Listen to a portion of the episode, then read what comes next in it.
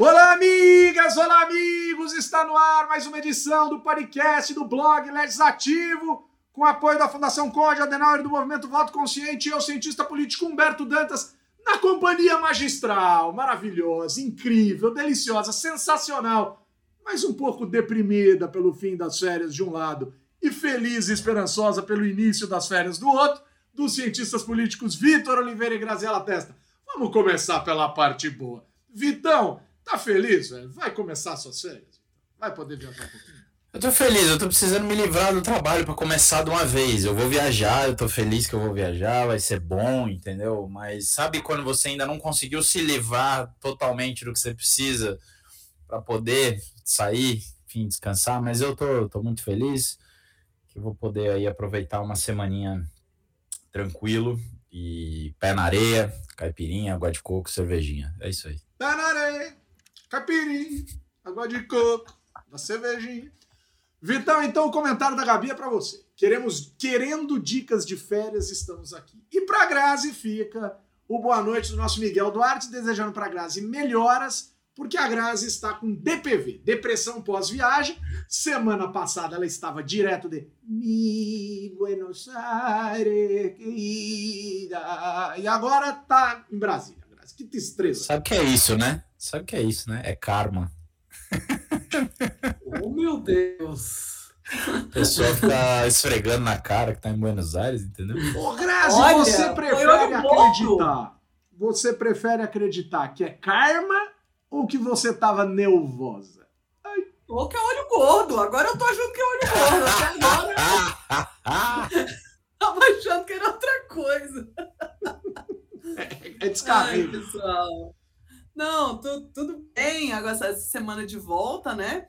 É, parece que foi. Tivemos um pouquinho de descanso esse janeiro que foi tão, é, tão tenso politicamente. Então a gente tem bastante. A pauta está extensa hoje, mas os temas eu acho que estão um pouquinho mais do que eu curto de falar, né? A gente falar de, de ideias, falar de mudanças, falar de. Não, não, a gente não fala com medo, né? A gente fala com. É, a gente pensa junto. Então, acho que é um, é um é, é uma semana que eu fico mais feliz de debater com vocês e de, é, e de falar sobre essas coisas. Olha, quando eu faço piada ruim, vocês reclamam. E eu gosto que reclamem. Quando eu faço piada boa, vocês riem. Mas quando eu faço piadas insignificantes, eu recebo a ignorada plena. Essa. Cara, eu nem, eu nem percebi que era uma piada, desculpa. Qual piada? O Vitor falou que era karma. Eu falei se você tava karma ou nervosa. Nossa. Ainda bem que eu ignorei. Ainda bem que eu ignorei. Podia ter deixado passar essa no Era melhor não insistir, mas o idiota vai era melhor. Insiste, né? Era. Era. Boa, boa. A Graça, a Graça tá rindo de educada aquela época. Filha da dona Sueli, muito elegante sempre, então pronto. Ô, pessoal, vamos dar início aqui. Ô, ô, ô, Ô Grazi, eleições para mesa diretora. Né? Semana que vem, a essa hora, a gente vai estar tá aqui fazendo o nosso programa e comentando sobre os resultados das eleições para mesa diretora da Câmara e do Senado. A não ser que role tipo aquele teatro do Davi Alcolumbre, que se aboleta lá na cadeira e fica fazendo cena.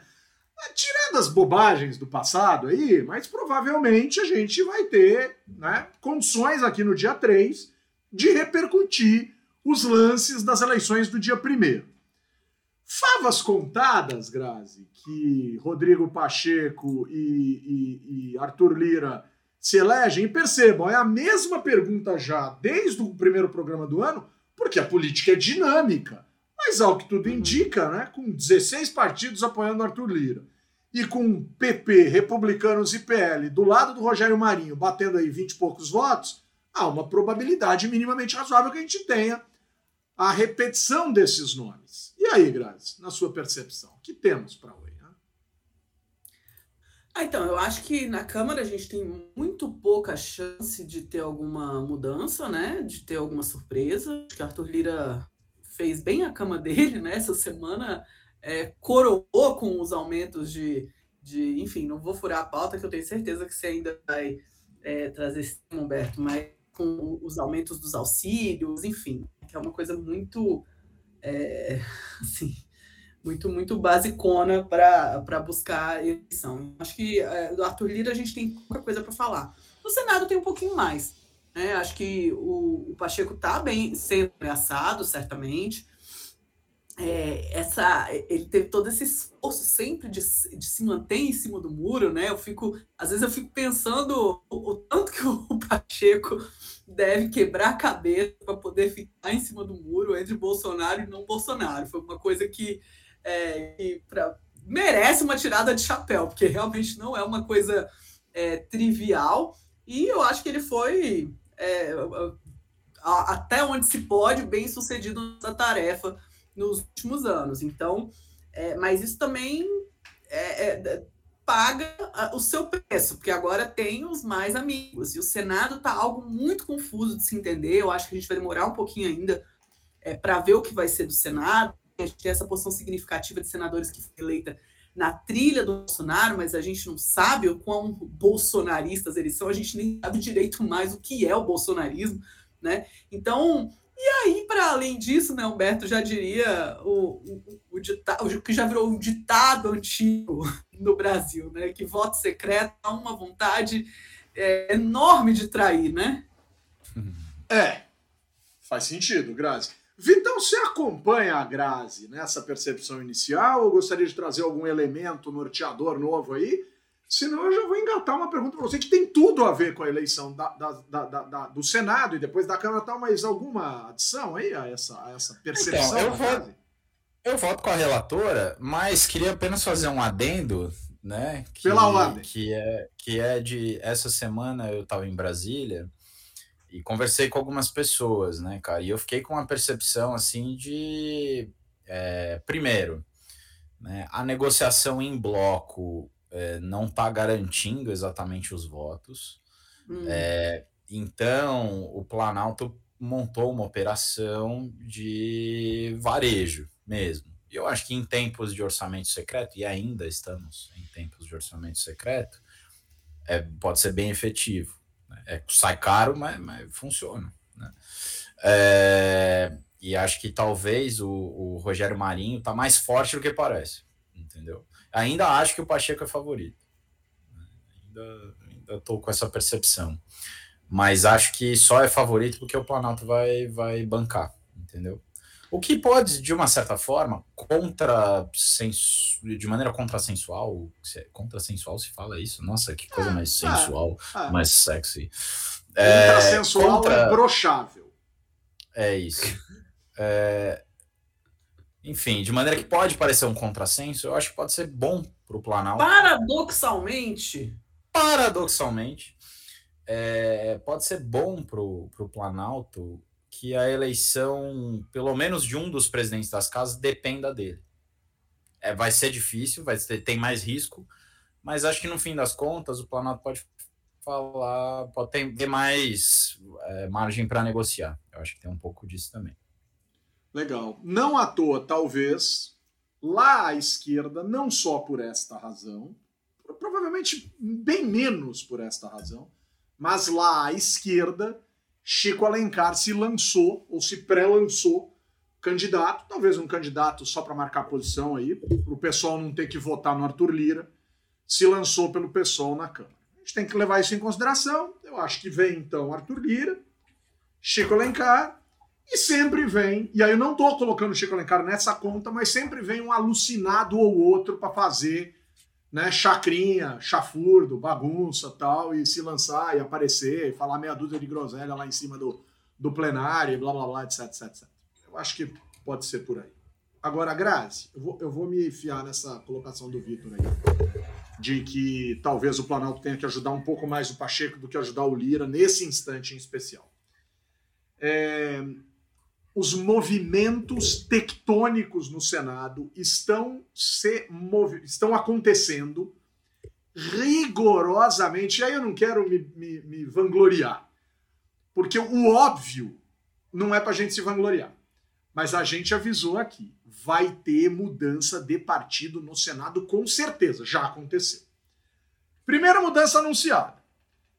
E ele daqui a pouco vai pedir música no Fantástico. A gente vai falar dele pela segunda semana seguinte. Cajuru, Caju Tatu né? Tatu de tatuagem, Caju Tatu. É, que eu tô começando a achar, Grazi, que aquela tatuagem nas costas dele é de rena. Largou o Podemos e vazou. Tem rena colorida? Era colorida. Nem sei se tem. Tem? Ah, não sabia. Não sabia. Não, também não sei, mas deve existir. Tipo, tipo tatuagem do ping-pong. Lembra do chiclete ping-pong nos anos claro. 80? Era coloridinha e saía no banho, né? Às vezes tinha que esfregar um pouco mais. Assim, mas, ou, eu, ou eu não tomava banho direito, que também é bem provável que acontecesse quando eu era moleque. Mas, o Grazi. É, não precisava saber disso. O, o, o Cajuru ping-pong do chiclete é, rapou fora do Podemos, cara. Ele não foi lá na casa do Álvaro Dias só para mostrar a obra de arte nas costas dele. Ele vazou do Podemos e foi pro PSB. E ele disse que está muito honrado de voltar ao PSB, partido do qual ele já foi, porque o Alckmin tratou ele muito bem e recebeu ele por mais de uma hora e meia numa reunião. Como as pessoas são carentes, né, bicho? Como as pessoas são carentes, né? Comer um prato de chuchu por uma hora e meia, o cara fica todo emocionado, acha que conquistou, assim, a, a, a Alsácia, né? Acha que conquistou a, a, a, ganhou Vladivostok no War, né? Sei lá, qualquer besteira dessa. Mas, ô Grazi, é, ele já foi PSB, o PSD tá flertando com três senadores, senador Jaime Neto, Jaime Campos, sei lá, lá do Mato Grosso, senadora Elisiane Gama, do Maranhão, e senadora Mara Gabrilli, de São Paulo, que já teria rapado fora do PSDB. Por sinal, a Elisiane do Cidadania já teria tomado dois membros da Federação Cidadania PSDB e o Jaime é do União Brasil do Mato Grosso. Se o PSD confirmar essas três migrações, Grazi, o PSD passa até a maior bancada do Senado, independentemente do que o PL conquiste, e eu não duvido que roube mais alguns do PL. Ô, Grazi, movimentos tectônicos esperados ou alguma questão que você gostaria de, de destacar aí? Mas tá, tá interessante essa movimentação do Senado. Para antes da eleição, hein? Tá super interessante. E tá, tal qual o Campeonato Brasileiro, a parte mais interessante é o topo e a base, né? Os do meio ali ninguém liga muito. Mas a gente quer saber quem que vai sobrar com mais senadores, ou desse grupo que. ou a federação que vai ter mais senadores, e a gente quer olhar para baixo também, porque no Senado, se você tem a partir de três senadores, salvo engano, você tem liderança, né? E ter liderança é um recurso muito importante para o partido. Né? Que ali você contrata toda uma equipe, uma estrutura que é mais do que um gabinete inteiro. É, então, você pode puxar, enfim, é, técnicos de áreas específicas, você consegue alocar uma galera ali, entendeu? Então, olhar se alguém vai conseguir três quando o Cajuru foi para o PSB, se eu não me engano, ele formou dois no Senado, né? É ele e mais uma, se eu não me engano. Ou se ele é o único, não sei. Não, mas tem mais um que vai, tem mais um que vai entrar. É, vão, vão, vão ser três. Ele a ganhou a liderança de é presente. Né? Ele ganhou a liderança de presente e ele disse que foi uma escolha unânime. Estão dizendo que é. só tem três. Nossa, que difícil! É, mas aí ele já tem, aí eles vão ter essa estrutura né? Que eles não é o, se, se Muito provavelmente é o Chico Rodrigues. Ah, tá. Boa. Boa. A, a outra eu acho que é a suplente do, do ministro da Justiça, que é do PSB também. Isso, Flávio Dino, que tem a, é, a primeira suplente Dino. do PSB também, que acho é. que é uma ex-prefeita, que é presidente lá da Associação das Mulheres de Deputados. É um nome completamente esquisito lá do Maranhão.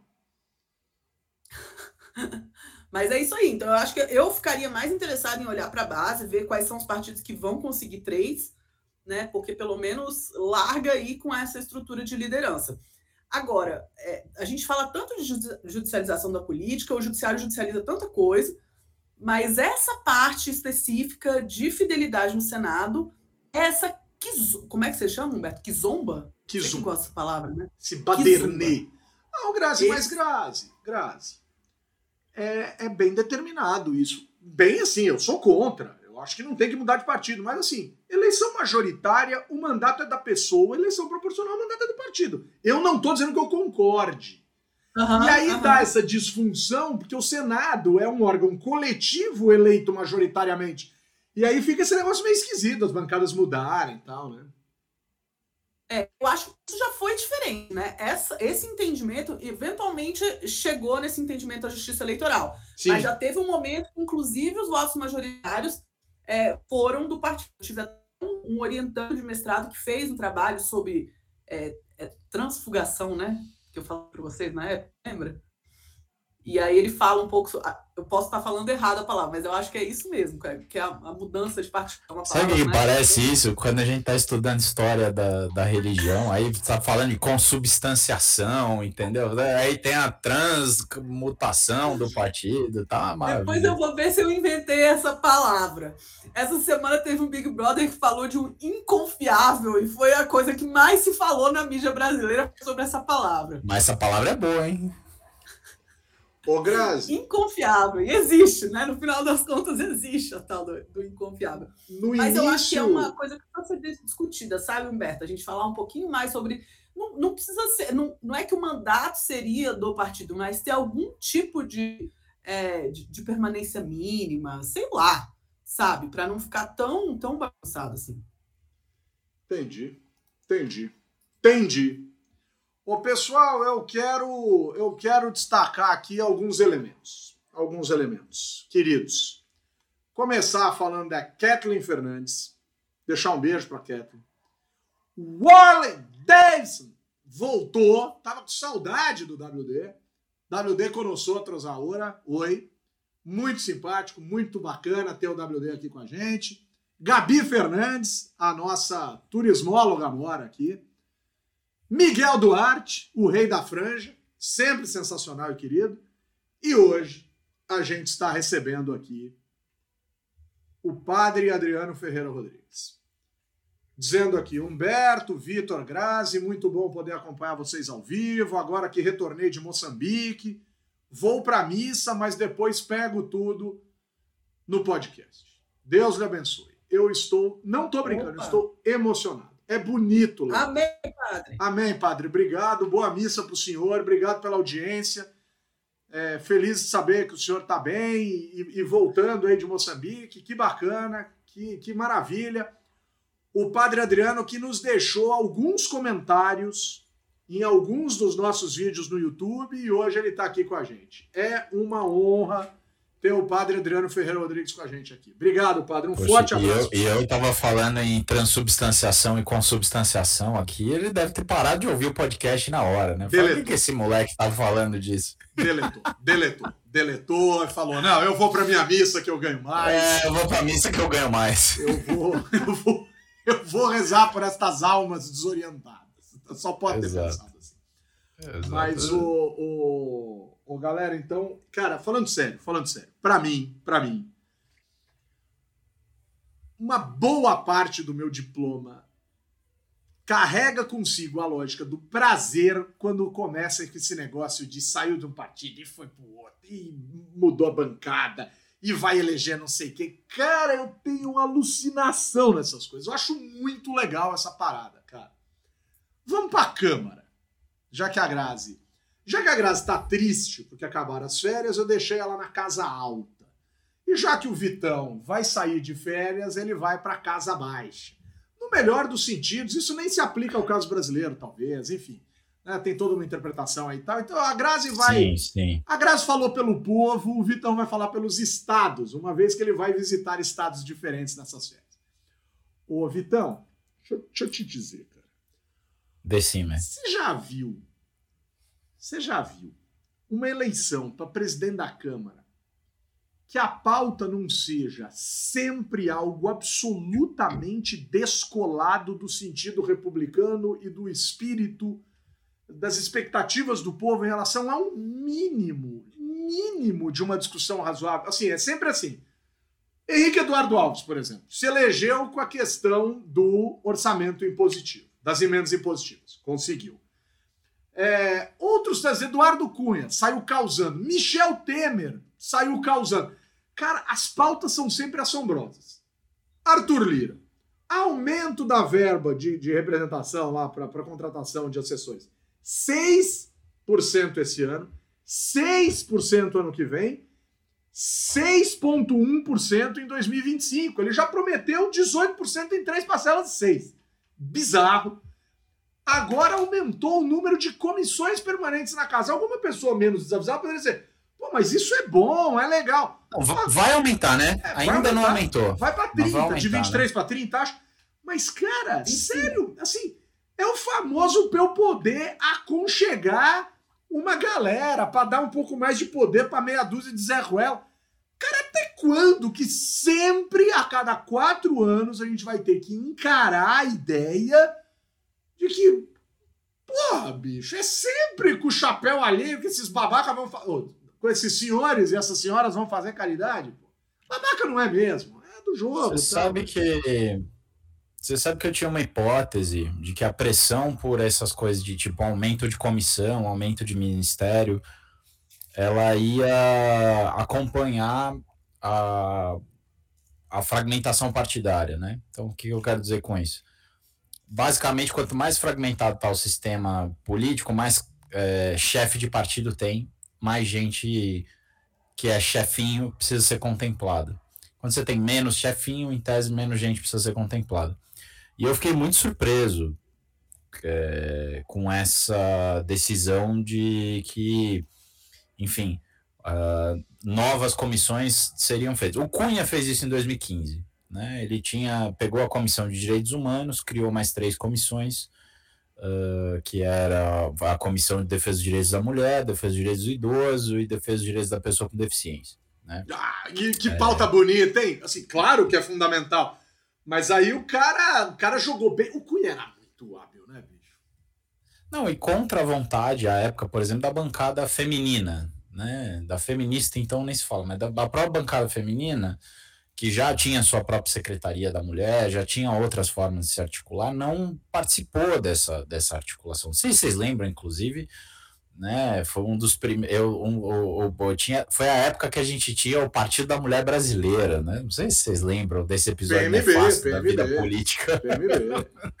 Nossa, né? Então, assim, a tática não é nova. Tem essa questão de criação de carga. Eu acho, por exemplo, que o número de ministérios, e eu ainda acho que, por exemplo, os 37 atuais vão subir para pelo menos uns 39, vão passar de 40. Talvez tenha um constrangimento aí para passar de 40 é, enquanto a gente vai ouvindo o Jornal da Tosse. É, o Jornal é, da Record, tá mas... está escrevendo aqui, mas vai lá. mas eu acho que o, o, principal aí, Humberto, é que o Lira não precisava disso para se, se eleger. Então, é, é assim, eu acho que tem. É esquisito tá? Eu acho que é esquisito, eu acho que vai muito mais na linha de criar mais pontos de veto e mais mecanismos de controle do processo legislativo do que do mecanismo eleitoral em si. Porque quanto mais. Isso é uma coisa. É, é meio. As pessoas, já que estamos ali na contrassensualidade, né? Já que estamos aí nessa coisa assim, né? Paradoxal. É, ter mais comissões, ter uma comissão específica para tratar do teu tema, talvez seja ruim para o teu tema porque vai fazer os projetos que tratam do teu tema terem um ponto de veto a mais. Entendeu? Terem não, não é nem isso. É porque vai acabar formando uma comissão especial. É, Entendeu? É, você cria uma. Você aumenta, você aumenta o custo do processo legislativo. Tem isso, né, Grade? E você dá mais discricionariedade para o presidente. Total. Isso faz só, fecha, fechou o argumento agora. A Grazi deu, matou a pau agora. Ou então, seja, ele cria, fa... quanto mais comissão permanente tem, mais poder para o presidente da casa. É que, é que nem é. eu quando dou vinho de presente para Karina. É porque eu sei que eu vou beber, né? E ela fica feliz. Ou seja, ele faz a alegria é. dos outros e faz a alegria dele. Pô, que legal, né? é. né? É o deputado ostentação. Mas a alegria de alguns, de alguns só, né? Então, é. assim, Porque eu acho que, que é acontece? É... O regimento, ele fala assim, Humberto, que é, o, o, a formação de comissão especial acontece quando houver indicação para mais do que três comissões de mérito. Então, se você tem uma comissão, sei lá, é, da pessoa idosa, uma comissão é, da mulher e uma comissão de assistência social, é, mais um, já, você já criou uma comissão especificamente para esse projeto. E isso é, tem sido uma coisa. Isso foi até um dos capítulos da minha tese, que estava tá, aumentava aumentando muito o número de comissões especiais e de projetos que eram aprovados por meio de comissões especiais e não por meio das comissões é, permanentes. E eu entendo isso como sendo negativo, porque você perde a expertise da especialização técnica das comissões permanentes, mas, por outro lado, você dá mais discricionariedade para o presidente escolher os membros é, de determinada é, de determinada comissão especial ou grupo de trabalho, né? Ainda tem essa. Então a, a minha a, a minha eu, eu, vou bem nada. Compartilho do Vitor com essa ideia de que é um fortalecimento do próprio Lira. Então, mais do que distribuir mais cargos, né? Que também é sempre uma vantagem. É, tem menos demanda por cargo. É isso que é esquisito. É um momento em que tem menos demanda por cargo porque concentrou os partidos. Né? O, pois é, o... mas eu acho que você tem, as, dentro dos partidos, você tem as diversas, é, as diversas alas que têm que ser enfrentadas e às vezes elas são enfrentadas diretamente com o presidente, não é nem dentro do partido, né, Vitor? Não, isso, isso é super verdade, Grazi, mas eu penso assim, por menos que funcione, ainda assim a institucionalidade ainda funciona para alguma coisa, né? Assim, mecanismo uhum. de, de liderança e tal. Então, acho que assim, no limite, diminui a pressão, por mais que existam facções dentro dos partidos, que os partidos sejam divididos e tal. Né? E, o, o, que eu acho, assim, não está mais do que há dois anos, três anos, quatro anos atrás. Uhum. É, é, é, é, esse meu argumento. Assim. Uhum. Então, qual que é o motivo para se criar novas comissões que não né? O de travar, atravancar o processo e dar mais poder para quem tem o poder de decidir quando a coisa se atravanca. Né? Então, é, é, eu acho que é, é, mais um. Vai ter mais coisa indo para o plenário, sabe? Assim, vai ter. É, é, e o Lira, obviamente, está muito cioso da, da perda de poder potencial que ele vai ter em função de. Agora não vai dar para ficar usando o, o, remoto o tempo todo, né? O sistema de deliberação remoto o tempo todo. Assim, né?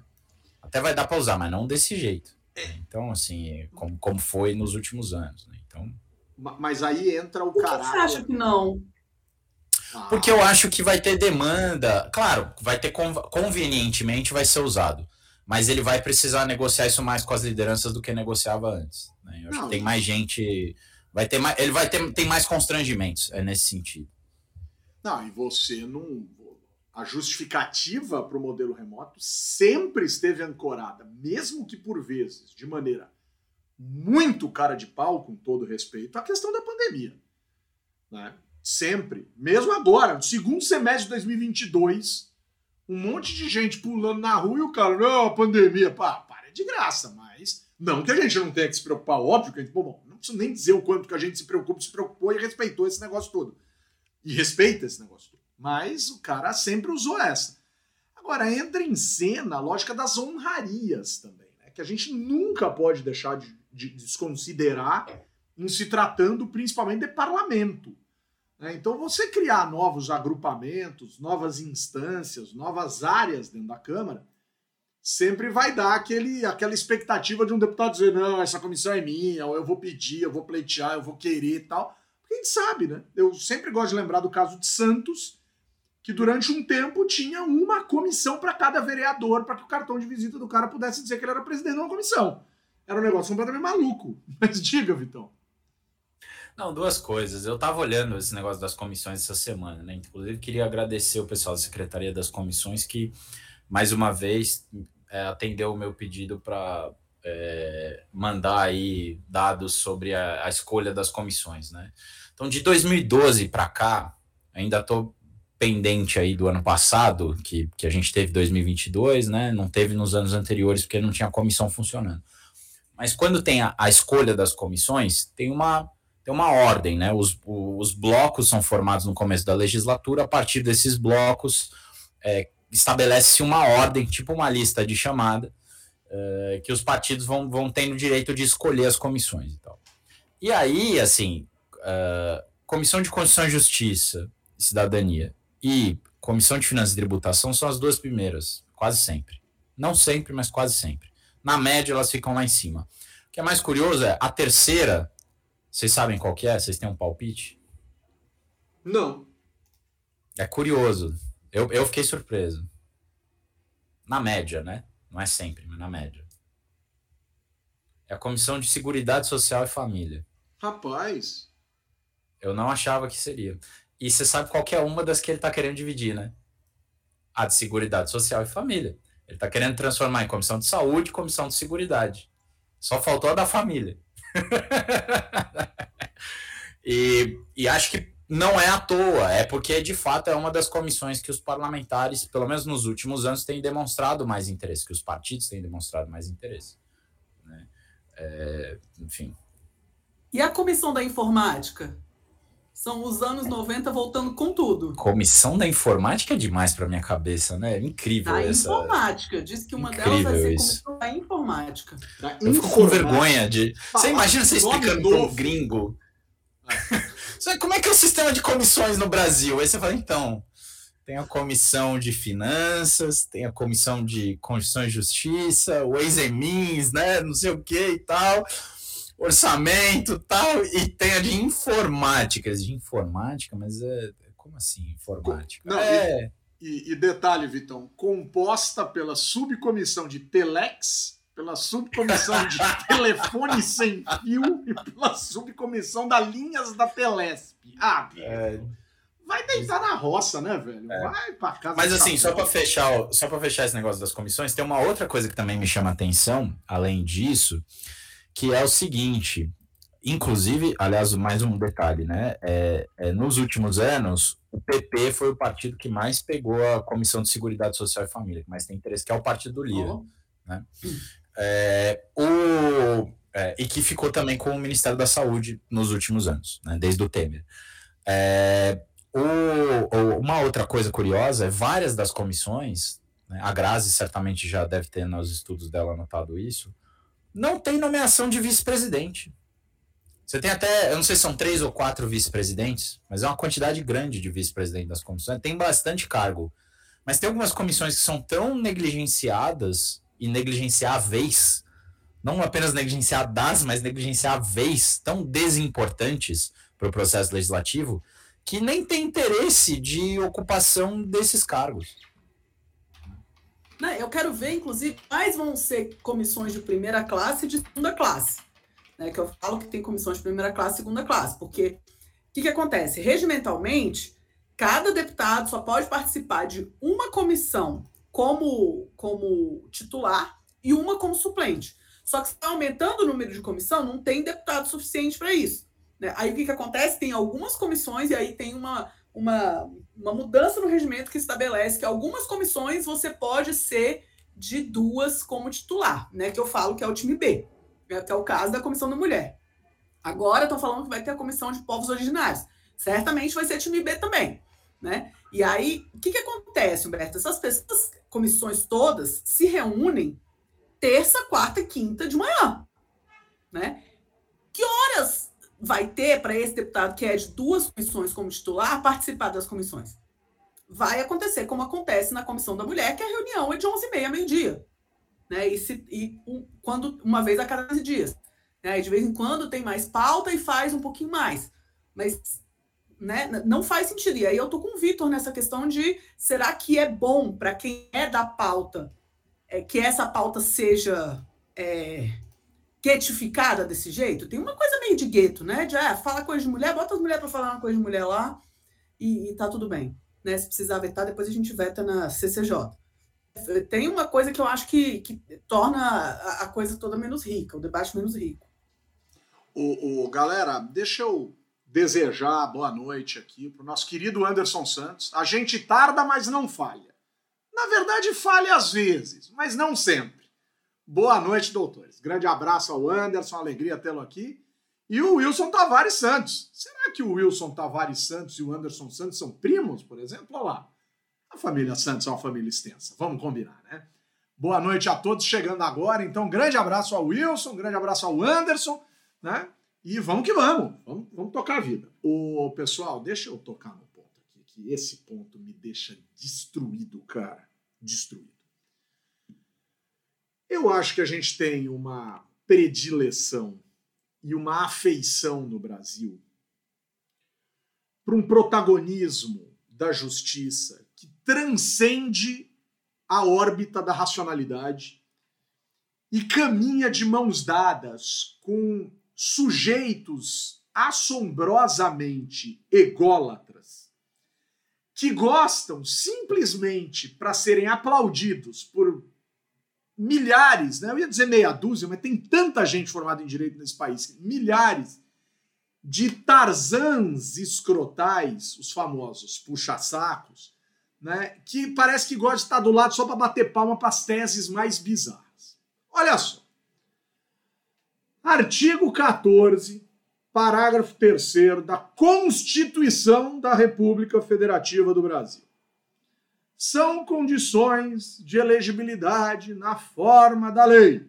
A nacionalidade brasileira, o pleno exercício dos direitos políticos, o alistamento eleitoral, o domicílio eleitoral na circunscrição, a filiação partidária, a idade mínima de A. 35 anos para presidente e vice e senador, 30 anos para governador e vice dos estados e do Distrito Federal, 21 anos para deputado federal, deputado estadual ou distrital, prefeito, vice-prefeito e juiz de paz, que a gente nem elege na mesma lógica dos demais cargos, 18 anos para vereador. Aí, há muitos anos atrás, há muitos anos atrás, o senhor Carlos Bolsonaro e o senhor Rafael, esqueci o sobrenome do Rafa, que foi meu aluno, inclusive, foram eleitos com 17 anos, mas faziam 18 antes da virada do ano. Entraram na justiça nos anos 90 e receberam da justiça uma interpretação estranhíssima da lei, porque é o pode ser deputado, mas a Constituição não fala em ser candidato. Eu já acho essa interpretação assombrosa, porque você só é se você se candidatar. Então você pode ser sem ser e ser depois de ser. Já é muito esquisito. Senhores, me desculpem, é muita criatividade.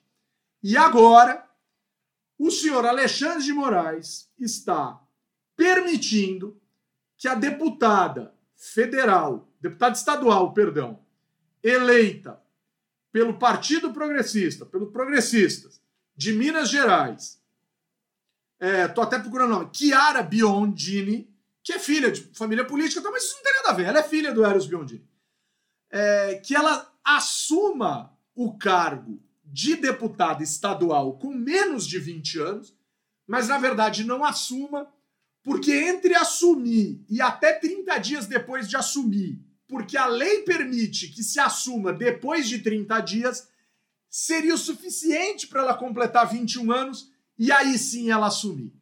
Senhor Alexandre de Moraes, malabarismos jurídicos têm caracterizado o senhor numa série de coisas que nos levam até a aplaudi-lo pela defesa da democracia.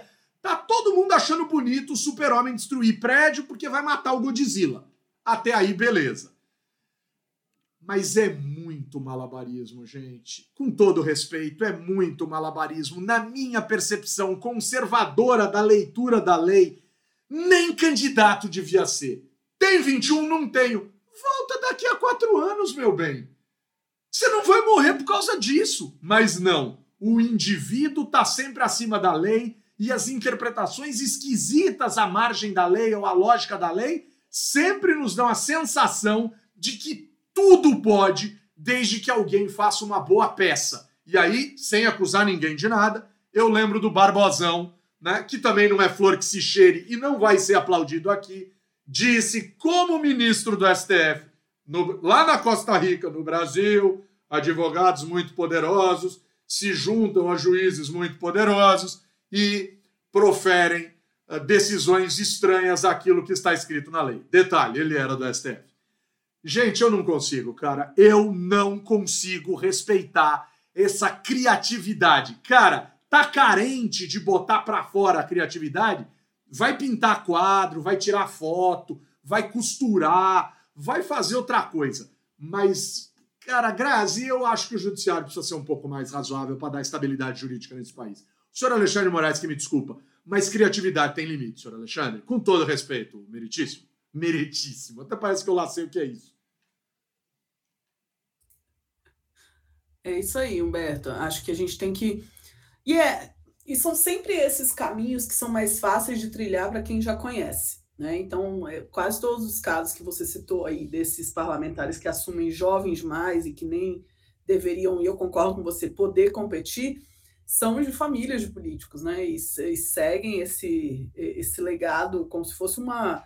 Sabe aquele. É, tem um nome quando você compra. É uma licença, né? Você compra a licença de táxi. Às vezes político no Brasil parece alvará. Isso, você. É, que você tem um alvará de político. E aí, quando o cara consegue colocar o filho ou a filha enquanto ele ainda está na carreira, ele fica com dois alvarás ao invés de ter um só. Entendeu? A grande vantagem é que né? tá muito jovem. Conhece os atalhos, Oi? tem os melhores advogados, sabe dos atalhos, sabe onde joga. Aí a gente quer falar em simetria de condições democráticas Isso. nesse país. Aham, uhum, claro. Manda nas máquinas partidárias. E vai falar que é jovem, que é renovação política. É claro, tem todo jeito de ser. Às vezes vai para gabinete moderninho, entendeu? Vai ter tudo isso. É, bota uns três quadros do Miró, pinta umas duas paredes amarelas e tá valendo, né? Tá certo. Isso, isso. Laranja, laranja. Uma foto do Moro, né? Bem grandona, assim. Mas uma, uma coisa que eu tenho falado bastante, assim, é que a gente tem. A gente tá num momento. Outro dia eu, tava conversando, não sei com quem, acho que foi. Enfim, alguém da minha família, talvez e tal, e falou: não, porque o Alexandre de Moraes é um tirano. Eu virei, sim, ele é um tirano, não do jeito que você pensa, mas ele é um tirano. Perfeito. Um tirano na, na acepção da, da na origem do termo. Né? Foi alguém que a gente escolheu para ir além do que deveria ir. Questão é que às vezes dá ruim isso aí, né? Aliás, os gregos têm vários exemplos de quando a tirania deu ruim. Mas, assim, é, é de fato, ele é, é, tem exacerbado das suas competências, não só ele, como acho que o judiciário de maneira. Agora, o judiciário estava jogando sozinho. questão é, tendo confiança, acho que, tendo confiança que os outros poderes vão cooperar, dá para segurar a onda dá para ser menos monocrático, dá para ser menos intempestivo, dá para ser menos, sabe assim, acho que uhum. tem muita coisa que, é, né, dá para aparecer menos, né, é, é, juiz não pode aparecer, seja no futebol, no... quando o juiz está aparecendo muito é porque está errado. Fantástico. Né? Então assim, tudo que o Humberto fala, ele tem razão, pelo menos do ponto de vista normativo. Agora, eu defendo, sim, muito do que, honestamente, não acho que chegaríamos aqui da maneira como chegamos se não houvesse sido Xandão e seus blue caps, entendeu? Acho que tem uma. É, é dá para ser as duas coisas ao mesmo tempo. O, o judiciário garantiu democracia no Brasil nos últimos anos. Ponto. O que não significa que não tenha exacerbado as suas competências e que não tenha exagerando e que isso não seja, inclusive, ruim para a própria democracia no longo prazo. Assim. Tem... As duas coisas podem ser verdade. Essa semana teve uma matéria bem boa no New York Times, que o título da matéria, você viu essa matéria, Humberto? Como é que eles traduziram Xandão? Ah, Eles fizeram uma tradução engraçada de Xandão, não foi? Big Alex. Big Alex. É. Mas é interessante que o título Big da matéria. Big Alex é... é de chorar, hein, se, se o Brasil foi, foi longe demais na, nas prerrogativas do judiciário no combate à extrema-direita, né? Porque é, é uma, não é uma questão só no Brasil, né? De como combater essa, esse posicionamento político que tem práticas pouco democráticas ou ilegais, né? Então, é, eu achei bem interessante e é uma reflexão mesmo. Eu concordo com o Vitor que existe uma. Certamente não, não vai se precisar tanto dessa atuação se houver uma. se os outros poderes fiz, é, tomarem as rédeas do que eles devem fazer de fato, mas é, eu, eu tenho um pouquinho mais de cuidado. Eu acho que isso seria o ideal, mas eu esperaria para ver né, se vai ser isso mesmo. É, eu não tenho tanta confiança de que é, eles vão entregar de volta, tá bom, então agora, agora a democracia funciona, eu não preciso mais interferir em tudo. Entendeu? Não, também não confio, não, Grazi. Mas eu acho que se eles derem uma sinalização nesse sentido, dá para a justiça ir pisando no freio, sabe assim, desacelerando um pouco. Né? Vai continuar indo nessa direção, eu acho, mais algum tempo, mas precisa desacelerar, porque de fato também não é razoável. Agora, eu só não, só não compartilho de muito das críticas, né? Tipo, ah, como é que é o nome do, do que é jornalista americano? radicado aqui no Brasil, esqueci o o Green, é, é, Glenn Greenwald. Glenn né? Greenwald. Que tem criticado de maneira assim muito incisiva e tal o Alexandre de Moraes. Eu acho que ele parte de uma de uma ideia. Primeiro, ele não tem o medo que a gente tem de perder completamente o Estado Democrático de Direito. Ele não, não entende o que é o medo de quando dá ruim aqui no Brasil, a gente perde tudo. Né? É, é, então, lá eles têm uma discussão, acho que nos Estados Unidos, que é uma discussão mais light, é uma discussão que eu acho que faz sentido, é, essa questão do direito individual e tal. Eu acho que lá tá, tá melhor colocada essa discussão, porque eles têm menos a perder, entendeu? Então o risco é menor lá, não que não exista, né? Como a gente viu, inclusive, recentemente. Aqui a gente já perdeu várias. Toda vez que dá problema, a gente perde tudo. Né? Então, assim, é, não adianta. É, é, é, uma, é triste essa constatação, mas a gente precisa disso. Né? E eu não quero ser aqui partidário do autoritarismo instrumental, até porque não é isso. Né? Conceitualmente, não é isso. É, mas eu acho que a gente precisa tomar cuidado com essa história toda. Né? Porque realmente. Não, precisa, precisa. Eu acho muito esquisito quando vem, quando não se pode criticar o Alexandre. Uma coisa é você contra, concordar com o Glenn Greenwald, entendeu? É. Outra coisa é você achar que o Alexandre de Moraes não pode ser criticado. E eu acho que tem muita gente que, de repente, cara, não pode mais falar mal do Alexandre de Moraes. Calma, como assim? Não pode. Ah, bicho. Como assim? Não tá pra nascer o dia. Eu acho que tem uma agressividade expressiva que tem sido contida de forma, de forma, por vezes, quase inquisitorial à luz da forma como outras pessoas tratam outras pessoas. Eu acho que o Alexandre de Moraes se protege muito e manda prender muita gente que fala mal dele, mas não faz, não usa a mesma caneta para prender tantas outras pessoas que falam mal de outras pessoas. Esse para mim já é um ponto importante. Agora daí para não poder ser criticado, cara, ah, então eu vou eu vou morar com gente que eu não gosto em lugar que eu não quero, porque crítica tem que existir, cara. Senão é melhor encomendar outra coisa, né? E aí você tem que estar tá coberto de razão, então, assim, a gente Claro que a gente não está confortável para falar mal de certas figuras, mas também acho que em momento nenhum a gente ultrapassou o limite razoável. Mas é óbvio, isso é, uma é, é de uma arrogância expressiva, eu achar que eu não ultrapassei o limite razoável. Mas vamos que vamos, né? Vamos ver até onde a gente chega né, com esses casos estranhos aí. Mas esse caso dessa moça jovem não é nada óbvio que não é nada contra ela, não é, é passa longe de ser, mas não sei nem de que eu tô falando né? Mas que não devia nem ser candidata, não devia. Assim como quem não, não atesta a própria alfabetização não deveria poder ser candidato, assim como quem não atesta filiação partidária no limite certo não deveria poder ser candidato, assim como quem não tem a idade. Cara, eu por mim, e aí assim, a Constituição não escreve isso, mas eu por mim, assim, na data da convenção, não tem idade, não entra. Outros vão dizer da eleição, outros vão dizer da diplomação, outros vão dizer da posse. Agora o cara tá dizendo 30 dias, até 30 dias depois da posse, porque permite-se esperar 30 dias para posse. Ah, bicho, aí é, é, é, é, não é a contabilidade criativa, mas é o direito criativo. Né? Vamos combinar que haja criatividade pró-indivíduo nesse país. E detalhe, não é que o partido perde a vaga, não é que não exista alguém que tenha voto para substituir, né? Então, vamos com calma, devagar com a dor, que o santo é de barro, e aí não é nem de barro, né? É de cristal. O, galera, o Anderson está dizendo assim: meus caros, nesse ano aprendi sobre os gabinetes compartilhados, aonde os servidores são compartilhados entre mais de um parlamentar. Para essas comissões, há servidores específicos? Perguntando se há servidores para as câmaras. O Vitor acho que está bem por dentro desse tema, né? Bem mais do que eu. Não, então, vamos lá. Eu também acho. Grazi, você não vale pergunta, um centavo, Grazi. A minha pergunta surge. Oh, meu Deus! Da série Bastidores. Minha pergunta surge da curiosidade dessas comissões serem formadas apenas por parlamentares ou se há servidores específicos.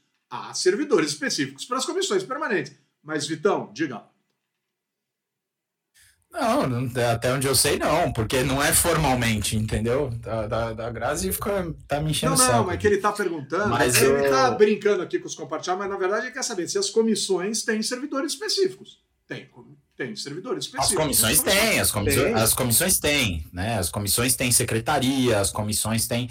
Então, assim, tudo isso é, é, talvez afete aí, mas é, é, assim, não, honestamente, não é esse o problema. Sim. Não, não é essa a questão. Porque né? tem gente de é, sobra. Assim, é, não, na Câmara mais ou menos tem gente de sobra, não é assim também. Entendi, tá? tem, entendi, tem, né? mas assim, eu acho que, que esse não é o problema. Né? É muito mais problemático para o processo legislativo do que para o staff da casa. Né?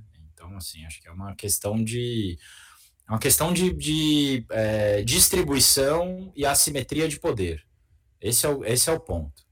Né? Toda mudança, isso é uma das coisas que o, que o Limonge falava e que eu jamais vou esquecer. Assim. Toda mudança em regra tem é, resultados redistributivos de poder, entendeu? Então, assim, é, uhum. é, é, isso é sempre. Mexeu com essas coisas, por menor que seja a mudança, você redistribui de alguma maneira o poder, alguém está levando vantagem, alguém está se lascando. Eu acho que podia só fazer é, um adendo aqui, Anderson, que existem dois tipos de instituições diferentes. Tem aquelas administrativas e as instâncias decisórias. Quando a gente fala de gabinete, cada parlamentar tem seu gabinete e ele tem um determinado recurso que ele pode gastar nesse gabinete né? seja com salário, seja com outros tipos de, é, de é, enfim, de bens. Isso é gabinete. Né? O outro tipo de instância administrativa que tem são as lideranças dos partidos. Né? Também são instâncias administrativas. Por outro lado, você tem as instâncias efetivamente decisórias, que vão ser as comissões permanentes, as comissões temporárias, as comissões parlamentares de inquérito, plenário. Aí eu acho que cabe fazer um pouco essa diferenciação. Você tem servidores específicos temáticos que são alocados de acordo com os temas, e eles estão, que são chamados consultores legislativos, eles estão tanto nas comissões permanentes quanto nas comissões especiais, quando os temas têm a ver com eles. E fora esses que são especialistas técnicos, tem os especialistas que o Vitor falava em processo legislativo, que são os que vão fazer é, é, tanto a, a parte da, da, da, secretaria e tudo mais, quanto aqueles que trabalham, inclusive, nas próprias lideranças dos partidos, que você tem servidores efetivos que também trabalham nos partidos. Boa, boa. Ô, pessoal, só quero dizer que eu não tenho nenhuma procuração para defender o primeiro suplente do Progressistas na Assembleia de Minas Gerais, tá? O senhor Heleno Márcio de Melo Boy né, que em tese ficaria com a vaga da moça que a gente está dizendo que não deveria ter sido eleito por uma opinião nossa, por uma percepção nossa, por uma crítica a uma certa criatividade jurídica da justiça eleitoral, etc, etc, etc. Mas o senhor Heleno Boy aí talvez até tente apelar, por exemplo, o STF, porque é uma questão constitucional. Pode ser que ele tente alguma coisa no STF e assim vai. A vida continua, vamos tocar o, o barco. Ô, pessoal, vamos para um último caso aqui. Bizarro, bicho. Bizarro, bizarro, muito bizarro, muito esquisito, cara. É... A gente estava essa semana no, no grupo do WhatsApp do Legislativo, trocando ideia lá. Por sinal, o grupo anda bastante efervescente, o grupo anda alegre, o grupo anda pulsante e tal. E lá para as tantas, o senhor Vitor, o senhor Vitor, mas não o Oliveira, né, que colocou a sobrancelha quase na nuca, achando que eu fosse fazer alguma coisa meio assim e tal. É... Rapaz, meu Botox quase desmanchou aqui. o Botox do A harmonização quase... facial dele, o é. queixo foi parar na testa. O, o Botox ia ficando meio craquelê, Graça. Mas o senhor Vitor Santos disse assim, cara, aprovaram uma bodega de uma regra aqui aqui no Piauí. Inclusive, meio que nos bastidores, assim, protagonizada por um sujeito chamado Temístocles. É um nome desse, cara, que a gente nem sabe a origem. Deve ser né, greco-romano, né, otomano, esgarçado. É um cara. Temístocles é grego, pô. Temístocles é grego. Boa, Vitor. Obrigado pela ajuda. Eu tava indo tão bem, por que, que eu tive que fazer piada? Mas o senhor Temístocles Júnior, que é um presidente eterno, eterno da Assembleia Legislativa do Estado do Piauí e que saiu agora porque conseguiu se eleger vice na chapa do governador, estaria meio que no bastidor aí dessa história toda. Mas olha só que bizarro. Primeiro que lá a reeleição de presidente é free to fly, assim, é eterna.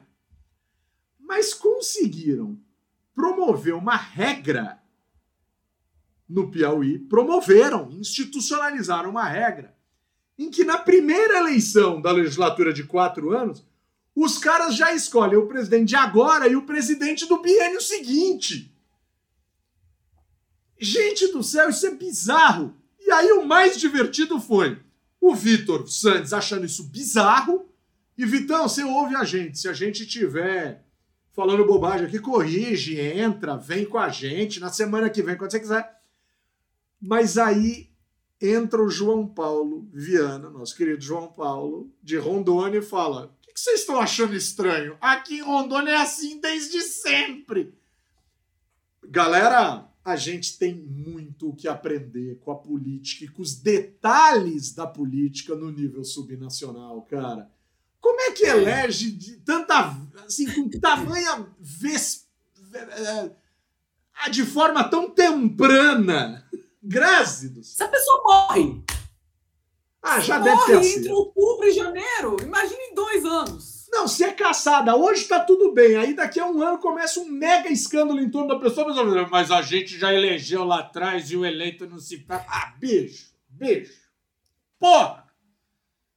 Pelo amor de Deus, cara. O Anderson tá agradecendo aqui as nossas reflexões. Mas, galera, que loucura é essa, bicho? Que loucura é essa, bicho? Gol da Alemanha, né? Eu acho. É, a sensação que eu tenho, Humberto, é que se coloca na pena quando a confiança morreu, né? O fio do bigode não vale mais. Aí você faz, você institucionaliza o negócio. Porque isso sempre existiu. Você fazer um acordo, você me apoia agora que eu te apoio depois. Que muitas vezes vira aquela famosa, na volta a gente compra.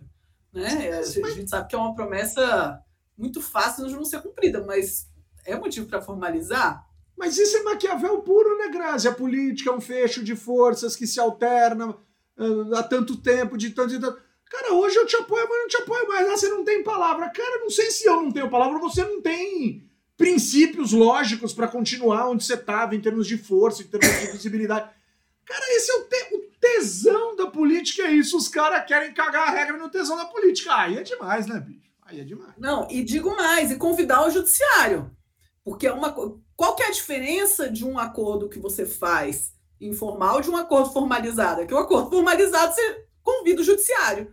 E aí tem, a gente tem todas essas discu- discussões de, de judicialização na política, e essa semana até escrevia isso para o broadcast político. É, o, o judiciário, ele invade muitas vezes a arena da política porque o próprio legislativo convida, né? Quando o legislativo cria uma regra assim, ele está convidando o judiciário a resolver essas contentas que são internas, que deveriam ser internas, né? Então, é, e é isso, o judiciário não pode falar não a partir do momento que aquilo está formalizado também. Então, são, é, são questões que parecem que vão virando bo bola de neve, assim, na nossa política. Vitor, quem está conosco agora? Você não vai acreditar. Acabamos de receber a presença de JT! JT! Came back! Porra, JT, bicho! Jean Thomas, vim atrasado, mas antes do isto. Que isto, bicho? Que isto, JT? Seja, seja claro para nós outros, JT, please, JT. Eu Ele tô que, sentindo- inclusive, tem no seu avatar aqui o, o, o, o- o- aqui o negócio do 300, né? O Leônidas. Ah, sei lá. Tem aqui no seu avatar do YouTube o Leônidas e o Temístocles foi, se eu não me engano, né? Se eu não faltei na aula de história, era o general ateniense que é, comandava a frota que derrotou né, o, na batalha. Qual, da, qual batalha que é? Peloponeso? Não sei, eu tô, tô- tô confundindo aqui. Mas eu te, o Temístocles era o general que derrotou o Xerxes ali, Vai na batalha dormir. marítima. Vai dormir com essa É verdade, de cursinho. Essa memória de É cursinho. memória, cara. Essa é uma coisa muito importante, gente. Eu estudei relações internacionais, gente. Sensacional, sensacional. O Vitão, para mim, Leônidas foi o jogador que no São Paulo criou a bicicleta. Leônidas da Silva, o diamante the, Que, tá- que é mentira essa história, né? Você sabe. É uma mentira essa história, Ah, mal mas caô. vamos ficar com isso, Vitão. A gente já. Mas a era o gente- diamante negro. Pra quem não sabe, o chocolate diamante negro só tem esse nome por causa de Leônidas da Silva. Exato. E o Laca por causa do Ademir da Guia. Que foi artilheiro da Copa do Mundo de 1938 jogando descalço. Rapaz do céu, o descalço eu não lembrava. Mas o JT tá dizendo: vim atrasado, mas cheguei antes do fim do visto do Bolsonaro. A inspirar. Mas, ô galera, é, o negócio tá tenso demais, cara. É, Temístocles, Leônidas, né? Sei lá, velho. Aquela coisa arada toda. Tá, até me perdi. Olha, eu confesso para vocês, eu me perdi. Eu me perdi. Pô, acabei mas... com o teu argumento, foi mal, Bertão, desculpa aí. Não, mas. É... E por falar em Alexandre de Moraes, vocês estão bebendo demais hoje, hein, vocês dois? Sou eu que estou sóbrio aqui hoje. Grazi, Alexandre de Moraes envia à PGR pedido de suspensão da posse de deputados suspeitos de envolvimento em atos golpistas.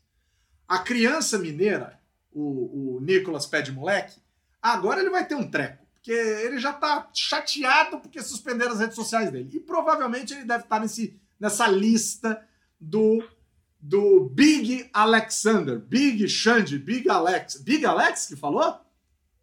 Big Alex. Big Alex. Ô, Grazi, você conhece o presidente Already Go Bolsonaro? Não, Grazi. Meu Deus do céu. O cara insiste oh. Todo mundo... Não, ele escreveu, a gente ignorou. Vocês não sabem, ele escreveu no chat aqui. Vocês estão acompanhando em casa, estão ouvindo apenas, são muitas pessoas, entendeu? Ele escreveu isso no chat a gente ignorou, mas ele insistiu em falar a piada. Vocês me respeitam. Vocês me respeitam. Não, eu respeito. Eu só não falo mais porque eu, eu gosto muito de você, Humberto. Você não tem noção, cara. Falem, falem. É divertido, é engraçado. Bagunça, soa tudo logo esse negócio assim. Chuta o quiosque, Vitor. Ô, pessoal, último ponto, hein? Porque já, na verdade nem devia ficar para hoje, mas eu vou ter que falar. O deputado Sanderson, Sanderson, filhos de Sander. Filho né? de Sander. Filhos de Sander. O Zé Areia, né? Ah, mas aí é certo, né? Também não vamos forçar tanta amizade assim. Protocolou o impeachment do Lula. Protocolou, tem direito de protocolar, é do jogo da oposição, galera é do jogo da oposição, reclamando que o nosso presidente usou a palavra golpe numa missão internacional para se referir à retirada da Dilma. Eu, particularmente, não entro nessa, não acho que foi golpe coisa nenhuma, mas aí é cada um, é cada um. Né? Acho que foi uma barberagem de articulação política do governo e ela caiu numa lógica de utilização de instrumentos parlamentares que né, fizeram o que fizeram. Mas Sanderson, tá. e aí o Eduardo Bolsonaro disse: não ficaremos quietos, seremos assim, perturbaremos mesmo, encheremos o saco, etc, etc, etc. Olha, galera, quando você tem uma oposição assoberbada, uma convicção militar desse jeito, ah, beleza, a gente vai viver desse jeito.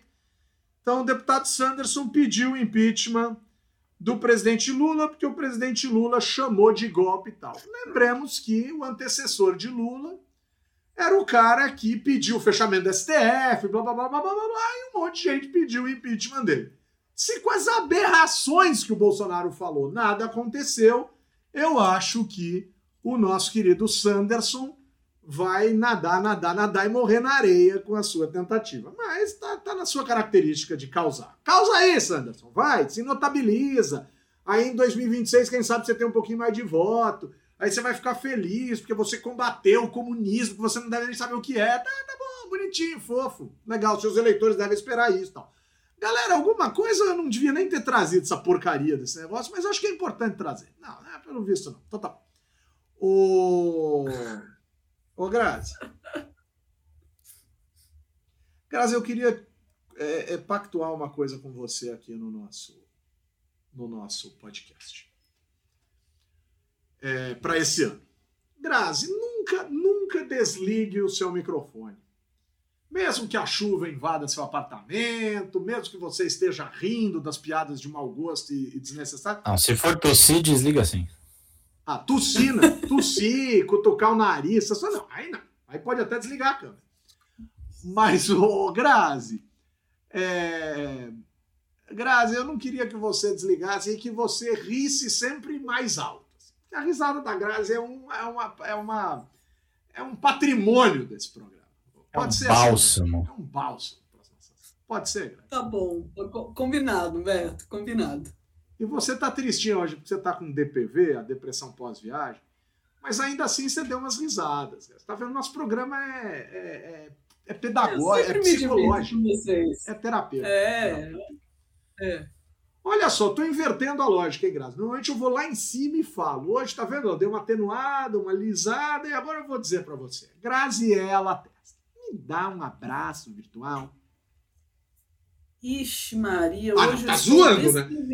Eu fui super fofo e agora você vai dizer que não tem abraço. Não, tenho, vai. É, eu tenho Tenho, um abraço vai? virtual Tem um vai. Vai pra Argentina abraçar. Vai abraçar um gringo. Vai. Não, eu tenho abraço virtual, gente. Só foi de. Eu tava pegando no tranco ainda. Tá com saudade É, dos mandar um gatos? grande- Tava morrendo. É bonitinho. É uma droga, né? É, Eles, eles dão muito trabalho, aí, aí é, dá saudade. É a regra. Agora a gente já enrolou, É. você já lembrou dos seus abraços. Não, eu quero dar um abraço virtual essa semana muito especial pro Dudu, que o Humberto Gosto. conhece também. Gosto demais dele. Joga Da, da- esquerda.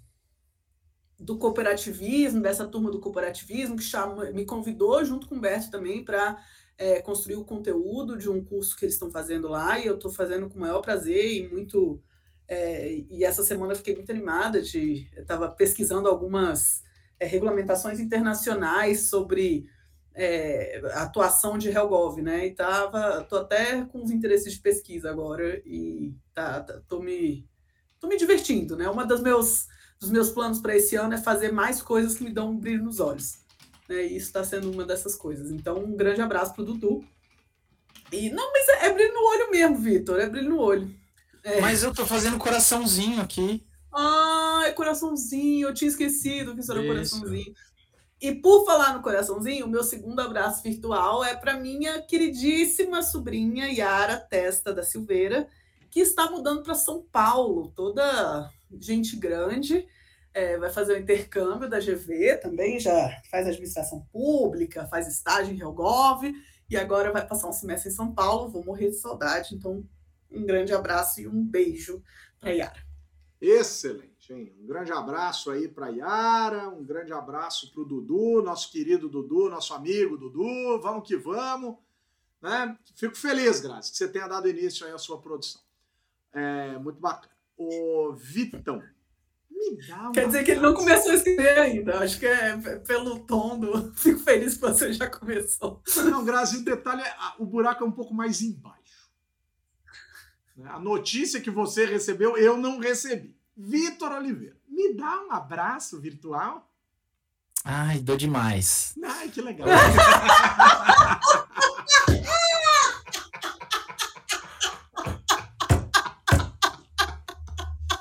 Tá vendo? Tem gente que desliga quando o abraço virtual começa, perde durante a festa.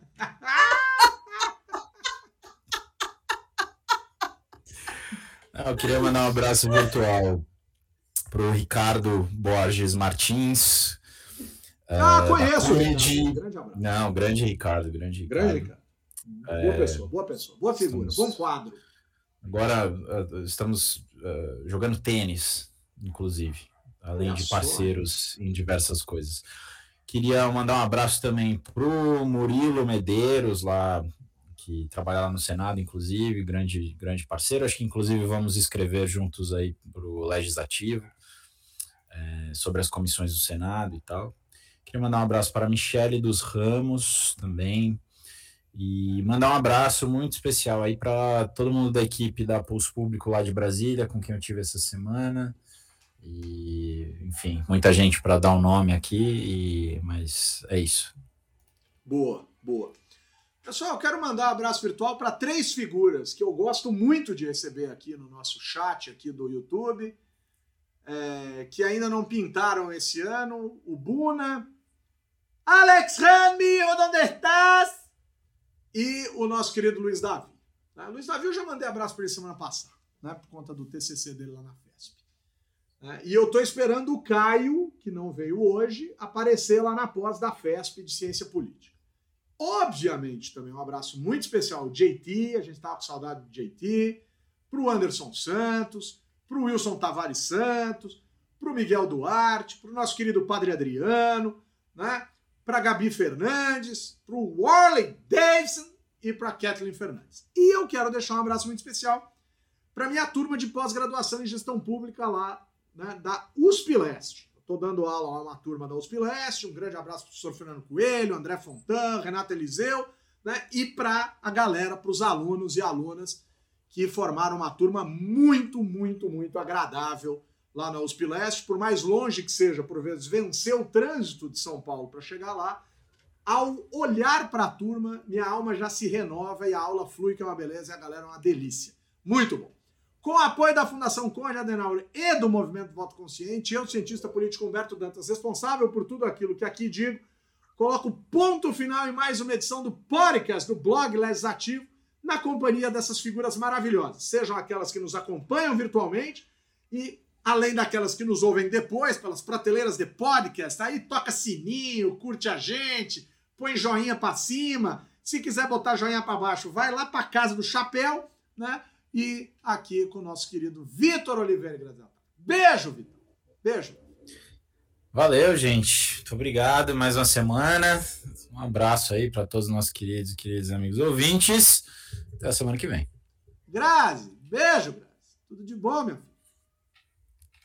Beijo, meus queridos. Boa, boa instauração de parlamento para todos aí nos parlamentos estaduais e no Congresso. Semana que vem a gente vem contar todos os babados de volta. Acabou o recesso. Ô, Grazi, acabou o seu recesso também? Ai, uma tristeza. Que tristeza.